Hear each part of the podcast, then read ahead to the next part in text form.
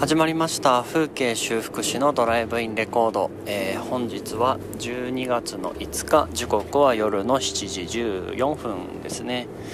えー、仕事が終わって家に向かっているところでございます、えー、最近ですね YouTube で m 1の準々決勝と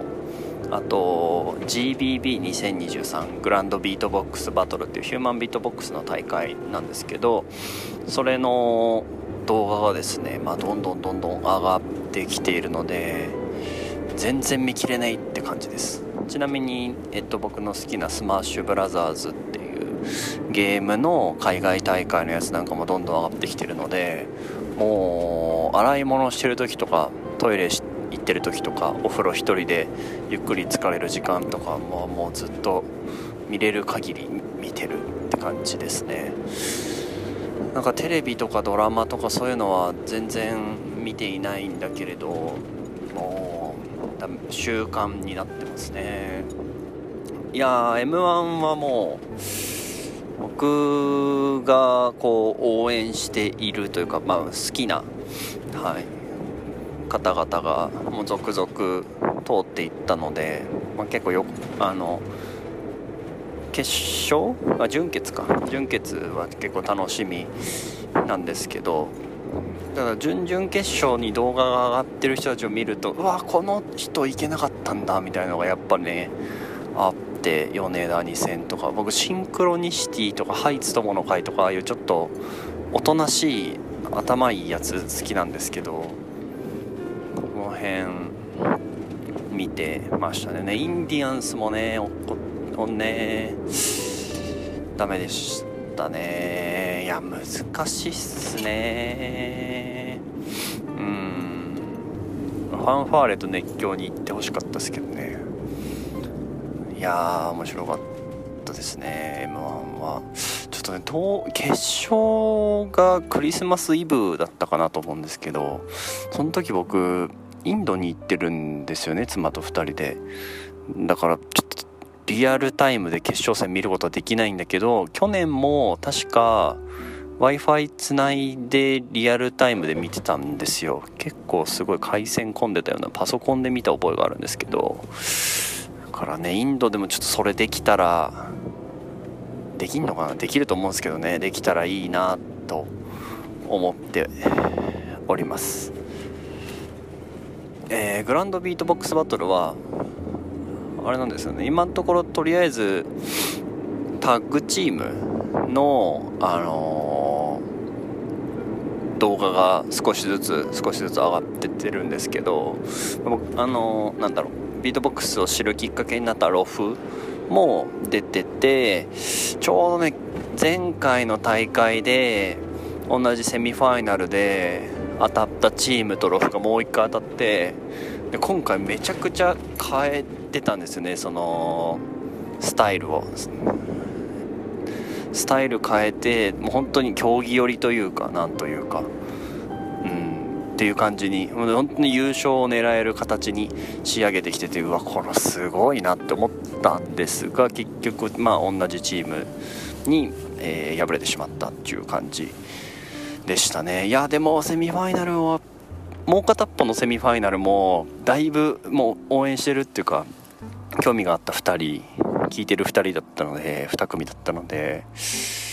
いやーちょっとねそことの、まあ、決勝も気になるしもちろん酸欠もちょっと気になるなっていう感じです。去年ねロフが酸欠で確かお兄ちゃんと当たったのかな。お兄ちゃん解散しちゃいましたからね今回。いらっしゃらないですけど、まあ、その代わり日本のね新進気鋭の人たちがたくさん出てたりとかしたのでいやかっこよかったっすね。かっこいいんですねやっぱりね。なんかまあお笑いにしろ音楽にしろやっぱこう表現してる人への憧れみたいな一生消えないなっていう感じがします。あとはスマブラもまあまあずっと見てるって感じですね。もうほんと今誰が世界で一番強いのかが大会ごとに結構変わっちゃうような感じ。で常連組もどんどん変わっちゃうような感じでほんと最近日本勢海外行けるようになったんでだいぶ強くなってるんでね。試合見るのが面白いですね。で新しい選手なんかもどんどんまた出てきていて。うーん。で逆に子さんって言ったらあれですけど僕と年齢近いもう64とかデラックスゲームキューブぐらいの時代からずっと競技シーン走ってるような人たちはまあ、トップとかベスト8とかっていうのが結構難しくなってきてるからどんどんその仕事のためにもあとはスマブラ界隈盛り上げるためにもなんかストリーマー寄りになってきていてそれは全然僕はいいと思うしそのおかげで楽しいコンテンツ見られるからありがたいんだけれどもいややっぱなんかこう競技性とストリーマーみたいなところの本当に岐路に立っているから単純にその競技で1位になることを目指すことがプロゲーマーとしていいのかそれともその界隈とかそのゲームをやりたくなるような人たちを、えーと、増やすために活動していく、まあ、ストリーミングスストリーマーとしてやっていくのがいいのかみたいな結構是非もあるんですけど特にコロナ禍なんかはねすごいその是非が強かったんですけど今はなんかねもうなんか両方楽しいですね。コンテンツとしてすごく広がりファンファンからすると厚みがあるなっていう感じがします。多分アーティストさんのライブもかっこいいけど普段のこうしゃただ喋ってる感じも好きみたいなのと似てると思うんですけど両面あるからそのスマブラが両方面白くなるのかなっていう気がしますしストリーマーやってる人も別に勝ちたくないわけじゃないしすっごい練習もしてるんでストリーマーの方がやっぱり、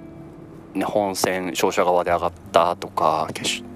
結構いい順位のところでこんな人と当たったとかこんな熱い戦いがあったとかねこの間のケプトさんと横シャープさんの戦いとかね。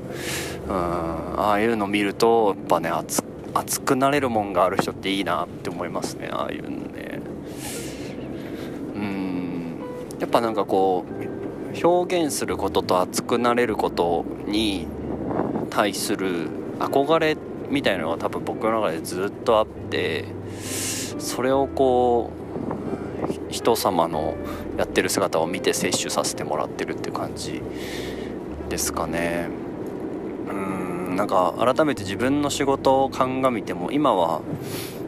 古材と古道具のお店をやってるんですけどまあ表現っちゃ表現。なんか人によってはゴミにしか見えないものを価値があるよねっていう風にまあ捉え直してあるいは見立てをしたりしてで新しい価値を創出させたりして次の人につなぐっていう仕事なんで、まあ、なんかこう無駄に簡単に無駄にするのをやめようとか、うん、新しいものじゃなくてなるべく古いものを使おうとかそういうなんかこう感覚でやってはいるから表現としてはあるのかもしれないけれどもだしやっぱこうね生活もかかってるっていうのもあるけどやっぱ売れた方が楽しいし売れないと心しんどくなってくるんでその意味では熱くなれてるのかもしれないがなんかやっぱこう仕事としてやってるので仕事以外から摂取できるものってすごい大事なような気がするんですよね。仕事以外のことからしか得られないなんかこう興奮とかエネルギーみたいなの多分あるなと思っている。まあ全部が仕事になった方が収入は上がるんかもしれないけど全部が仕事になんない方がいいなってって思ってる感じですかね。スマブラとかが仕事になったりしてもまあ、絶対楽しいし絶対いけるんだけどなんかそしたら今のこの純粋なファンとしての感動はなくなるんだろうなって感じがしますね。うん。どうなんでしょうね。仕事を例えばそれこそアーティストさんって歌うこと曲作ることが仕事だけれども彼ら彼女らがこう作業興奮はもちろんあるかもしれないがなんかそこの仕事に対して熱くなってるとか届けたい思い出があるとかなんかそういう思いでずっといられるかっていうと分かんないですね。アーティストになったことないから。ずっといられる人もいるんだろうけれどもうんでもなんか売れている人たちそれこそなんか Vaundy さんとかさね僕ら世代だとサカナクションとかその辺の人たちのやつを見てるとやっぱ時代の潮流に合わせた音楽を作るとか自分よりもそのお客さんが聴いた時にどういう風に印象に残れるかを計算して作るとかなんか結構お客さん目線でこうもいいものを作って提供するみたいな観念が強い人の方がやっぱすごい名が売れているイメージがあるからあどうなんでしょうね。だんだんやっぱりこう仕事になった時にはうーんこう熱くなるものっていうよりは、まあ、よく言えば洗練されていくというかうんっていうものになっていくんですかね。削られていくというか、まあ、丸くなっていくのかな。わかんないけれど。うん。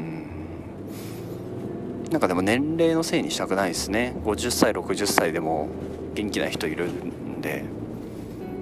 うん、元気な元気な人いるけどあんまりかっこいい人はいないかな。身近だと。うん。そうですね。まあなんかちょっととりあえずはもう今ほんずっと仕事をさせてもらってるのでありがたいことに。仕事を通してなんかまあ自分なりのやりたいことをもっと表現したりとか、うん、仕事にもっと熱中できるように熱中したいあ熱中できるようにしたいと思いますって締めくくろうと思ったんですけどで終わろうと思ったんですけど熱中したいかっていうとそうじゃないから違うかもしれないですね。やっぱそこが仕事と遊びというか趣味の違いかもしれないな。スマブラとか僕も没頭してやり続けたいもんな眠くならないのであれば。うん。っていう感じがします。うん。熱中なんでなんだろうな。熱中すること熱中した方がいい仕事できそうだけど熱中しない理由したくない理由って何なんだろう。ちょっとなんかその辺ゆっくりまた考えてみたいですね。はい。ということで本日の放送は以上になります。また次回の放送でお会いしましょう。ではまた。